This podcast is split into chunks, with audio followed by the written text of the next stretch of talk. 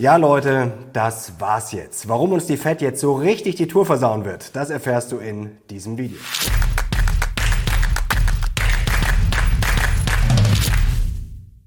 Servus Leute und willkommen zum aktuellen Briefing. Heute gibt's wieder die heißesten Charts und News rund um die Börse. Und ich muss euch leider einen Horrorchart zeigen zur Rezession. Dann verrate ich euch, warum das mit der Fed im Zweifel eher nicht so gut gehen wird und warum ich jetzt weiter Cash aufbaue.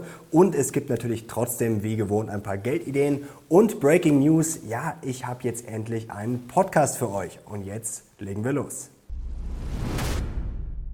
Kommen wir gleich zum Aufreger der Woche, Leute, und ihr hört es wahrscheinlich an meiner Stimme, die ist ein bisschen ramponiert, aber trotzdem gebe ich natürlich alles für euch und bin unermüdlich, wie unser Wirtschaftsminister Robert Habeck. Er hat nämlich mal wieder einen rausgehauen. Wenn beim Gassparen alles gut geht und wir Glück mit dem Wetter haben, dann haben wir eine Chance, gut durch den Winter zu kommen ja, wenn die Inflation nicht so hoch wäre und wenn die Zinsen nicht steigen würden und wenn ich noch im Lotto gewonnen hätte, ja, dann hätte ich eine Chance, year to date im Plus zu sein. Bin ich aber nicht.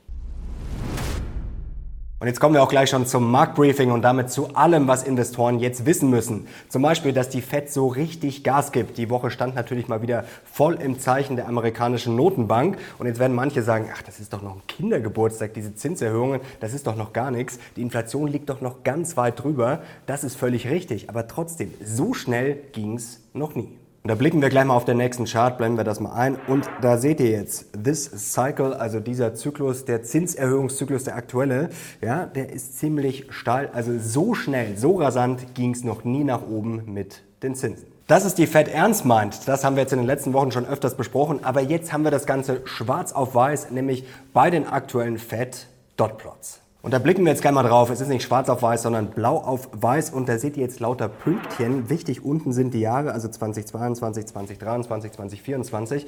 Und die Punkte stehen sozusagen für die Notenbanker, wo sie denn das Zinsniveau sehen. Und da sehen wir, da sind wir jetzt schon stramm hier über 4% Richtung 4,5. Und kommendes Jahr, ja, marschieren wir dann schon ganz stramm auf die 5 Prozent zu. Und schauen wir noch auf einen weiteren Chart, da sieht man das auch sehr schön, wo der Weg hingeht. Im Juli waren es noch 3,8 Prozent, jetzt haben wir uns schon gesteigert auf 4,4 Prozent. Wichtig bei den Dotplots, das heißt jetzt nicht, nur weil die Notenbanker das so voraussagen, dass das zwingend so kommt. Das hat sich in der Vergangenheit schon gezeigt, dass es dann eine gewisse Range gibt, beziehungsweise dass die dann auch oft äh, ziemlich daneben liegen mit ihren Prognosen. Trotzdem, der Weg gerade scheint relativ klar zu sein. Ja Leute, das war's jetzt wahrscheinlich. Also die Fed wird den Aktienmarkt wahrscheinlich runterprügeln und wohl auch die US-Wirtschaft. Dieses Meme hat mir sehr gut gefallen. Das bringt's leider sehr provokant auf den Punkt. Etwas seriöser, Spaß beiseite, bringt's der nächste Chart auf den Punkt, was wir uns einfach klar machen müssen. In der Vergangenheit ist es einfach nie passiert, dass die Fed einfach mal die Zinsen senkt, wenn die Inflation noch nicht im Griff ist. Also die Zinsen sind eigentlich immer über der Inflation gewesen und da sind wir halt momentan noch weit weg. Und natürlich gibt es schon erste Anzeichen, die Hoffnung machen. Aber wir haben ja zuletzt gesehen, wie hartnäckig das Ganze ist. Also, dass die Inflation jetzt einfach zusammenklappt, das ist eher unwahrscheinlich. Natürlich wird sich das nächstes Jahr alles bessern. Das ist völlig klar. Aber man muss einfach damit rechnen, ja, dass zwischendurch einiges kaputt geht und dass zum Beispiel die Arbeitslosigkeit steigt. Eigentlich haben wir ja neulich gesagt, das ist ein gutes Zeichen. Ja, die muss wahrscheinlich auch steigen, um einfach alles ein bisschen zu dämpfen. Aber trotzdem ist das ein, ja, man kann schon fast sagen, ein tödliches Warnsignal. Und das ist jetzt nicht einfach Gefühl. Ich kann euch mal hier diesen Tweet einblenden von David Rosenberg, der hat das sehr gut auf den Punkt gebracht. Also die Fed rechnet natürlich auch mit steigender Arbeitslosigkeit. Das wird jetzt die USA natürlich nicht ruinieren, aber es war in der Vergangenheit halt einfach ein 100% Indikator dafür, dass es eine Rezession gibt und das Ganze hier nochmal im Chart sozusagen auf den Punkt gebracht. Hier seht ihr die Rezession und es war halt einfach immer so, wenn die Arbeitslosigkeit von einem Tief ja, sich nach oben bewegt hat, was ist dann passiert? Eine Rezession.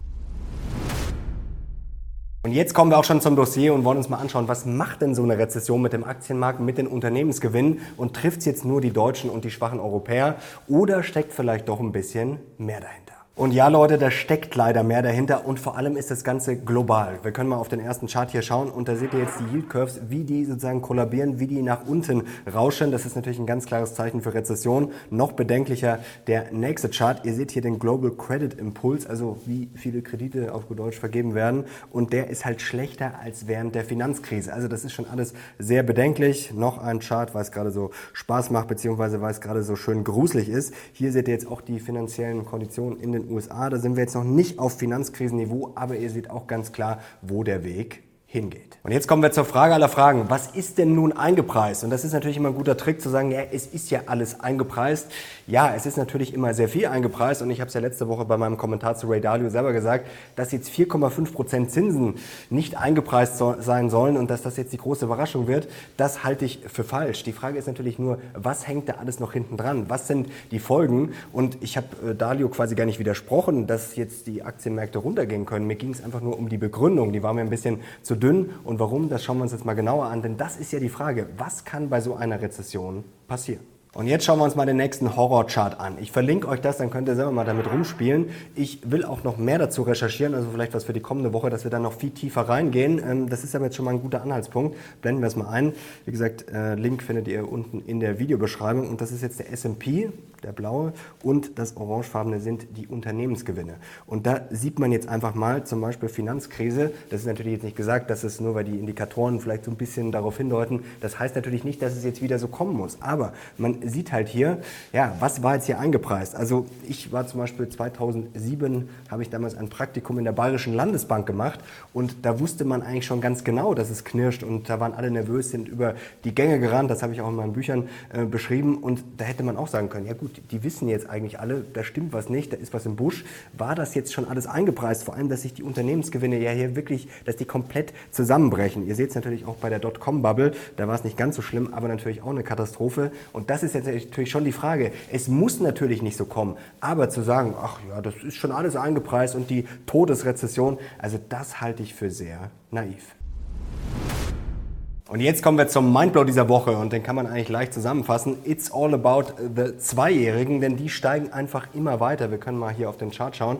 Wir marschieren jetzt schon Richtung 4,2 Prozent. Das ist einfach der komplette Wahnsinn. Und ihr wisst es ja, wenn ihr das Video verpasst habt, am Mittwoch unbedingt nochmal hier nachholen. Es ist einfach ein ganz klarer Indikator. Ja, solange die Zweijährigen immer weiter steigen und solange natürlich die Zinsstrukturkurve invers ist, ist natürlich nicht das beste Zeichen. Also es ist immer ein bisschen schwer mit so generellen Regeln, aber solange die Zweijährigen wie zuletzt einfach immer munter weiter nach oben marschieren, wäre ich ein bisschen vorsichtig, vielleicht auch wirklich ganz gut mal für euch, das zu beobachten. Und wenn wir da wirklich mal ein ja, richtig massives Peak sehen sollten und das mal wieder runterkommt, ja, dann würde das vielleicht schon ein bisschen auf Entspannung hindeuten, so wie wir das beim äh, nächsten Chart hier sehen. Kann man kurz einblenden. Also das ist halt auch wirklich die Frage. Das ist natürlich nicht der einzige Indikator. Das ist momentan alles schwierig, da hängt viel zusammen, aber trotzdem würde ich die Zweijährigen Zweijährigen auf jeden Fall immer im Blick haben.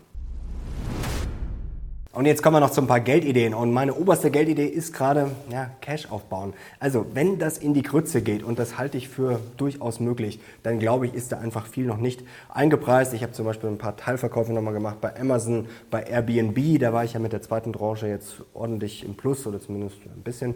Ähm, bin ich unter 100 eingestiegen, jetzt bei 113 am Donnerstag zum Beispiel raus. Also habe ein paar Teilverkäufe gemacht ja, und Cash jetzt angehoben auf ja, knapp 30 Prozent. Warum ich momentan nicht shorte, das habe ich ja letzte Woche erklärt, also das ist mir viel zu heiß, weil es kann halt auch schnell nach oben gehen. Wie gesagt, diese massiven Gegenbewegungen, die sind jederzeit möglich. Jetzt haben wir ja viele ja, Unwägbarkeiten in Russland, in der Ukraine. Also das kann natürlich äh, immer schlechte Nachrichten geben, kann aber natürlich auch gute Nachrichten geben. Also deswegen shorten ist für mich momentan einfach zu gefährlich, aber mit Cash bin ich da gut aufgestellt und ich kann mich immer nur wiederholen. Also in dieser schweren Zeit momentan, wo es so viele Unsicherheiten, so viele Probleme gibt, da ist Cash dann für mich einfach Handlungsfähigkeit. Und auch sehr interessant, was man sich gerade mittel- bis längerfristig anschauen kann, Kupfer ist zuletzt ordentlich zurückgekommen. Jetzt muss man natürlich ein bisschen vorsichtig sein, denn ihr wisst ja, Dr. Kopper ist schon ein Indikator für die Weltwirtschaft. Also wenn wir jetzt in die Rezession global marschieren, dann wird Kupfer wahrscheinlich kurzfristig erstmal noch fallen, aber das kann man sich ja schon mal auf die Watchlist packen, denn langfristig könnte das richtig, richtig gut werden. Denn Kupfer wird in Zukunft immer mehr gebraucht werden. Wir können hier mal einen Chart einblenden. Da seht ihr hier den Copper Appetite. Ich kann euch einen Artikel von Bloomberg dazu verlinken. Da wird das alles sehr genau beschrieben. Muss ich euch jetzt nicht alles vorbeten. Also mittel- bis langfristig Kupfer sicherlich eine Idee. So Leute, und jetzt kommen wir abschließend noch ein bisschen zur Inspiration. Und welches Konzept mir diese Woche mal wieder untergekommen ist, ist dieses sogenannte Second Order Thinking. Auf Deutsch kann man es so beschreiben äh, mit der zweiten Ebene. Das habe ich, glaube ich, auch in den ersten Videos hier für den neuen äh, Kanal beschrieben, dass man einfach mal wie bei Google nicht nur schaut, ja, was ist denn ganz vorne, was sind denn die ersten zwei, drei Treffer, sondern dass man auch mal auf die zweite Seite schaut. Und ich muss sagen, ich bemühe mich hier wirklich jede Woche einfach für euch ein bisschen mehr zu bieten. Ich hoffe, es gelingt mir einigermaßen. Es gibt natürlich auch welche, die lesen dann einfach nur die Meldungen vor und sagen, ach, der Ray Dalio sagt das und JP Morgan sagt das. Also mir ist es schon wichtig, dann immer ein bisschen die Zusammenhänge herzustellen, das Ganze auch ein bisschen einzuordnen und wie gesagt auch sowas wie, es ist schon alles eingepreist. Ja, von Sachen, die man jetzt natürlich weiß, ist natürlich immer alles eingepreist, aber trotzdem, also wie gesagt, wir haben es ja gerade vorher schön in diesem Chart gesehen, ähm, ja, wenn es da richtig dahin geht, das kann ja noch gar nicht alles eingepreist sein. Und jetzt würde mich dazu eure Meinung mal interessieren. Ja, was ist momentan alles eingepreist? Und gerade wenn es jetzt richtig heftig werden sollte, schreibt es doch gerne mal in die Kommentare. Und dann noch eine frohe Botschaft. Es hat mich wirklich vom Hocker gehauen, wie viele nachgefragt haben, immer wieder nach dem Podcast. Und sorry, dass es ein bisschen gedauert hat, aber ich habe es euch versprochen. Im September wird es auf jeden Fall noch was. Und jetzt ist er da, der Podcast. Und natürlich auch unten verlinkt. Ich habe euch jetzt mal Apple, also iTunes und Spotify verlinkt. Und ich freue mich natürlich sehr, wenn ihr reinhört. Ihr findet natürlich die Interviews, ganz klar. Und jetzt würde mich interessieren, wollt ihr auch die anderen äh, Videos als Podcast haben? Wir werden natürlich dann auch mal noch eigene Podcast-Formate machen in den kommenden Wochen, da mal ein bisschen rumexperimentieren experimentieren, vielleicht mal ein bisschen kürzere Sachen, einfach mal schauen, testen. Da bin ich dann auch gespannt auf euer Feedback. Aber zum Beispiel jetzt auch das Briefing. Es ist natürlich immer ein bisschen ja, schwierig, weil viele Charts vorkommen, aber ich versuche das ja immer zu beschreiben. Also wollt ihr auch zum Beispiel das Briefing als Podcast haben oder das letzte Video jetzt, was am Mittwoch kam mit den zehn Indikatoren, bin ich auch sehr gespannt auf euer Feedback. So Leute, dann sind wir am Ende angekommen dieses Videos. Wenn es euch gefallen hat, gerne Daumen nach oben und natürlich unbedingt den Kanal abonnieren, um nichts mehr zu verpassen. Ich kann euch schon mal versprechen, kommende Woche kommen auch wieder sehr, sehr spannende Interviews. Danke euch fürs Zuschauen. Ich bin jetzt raus. Macht's gut. Ciao.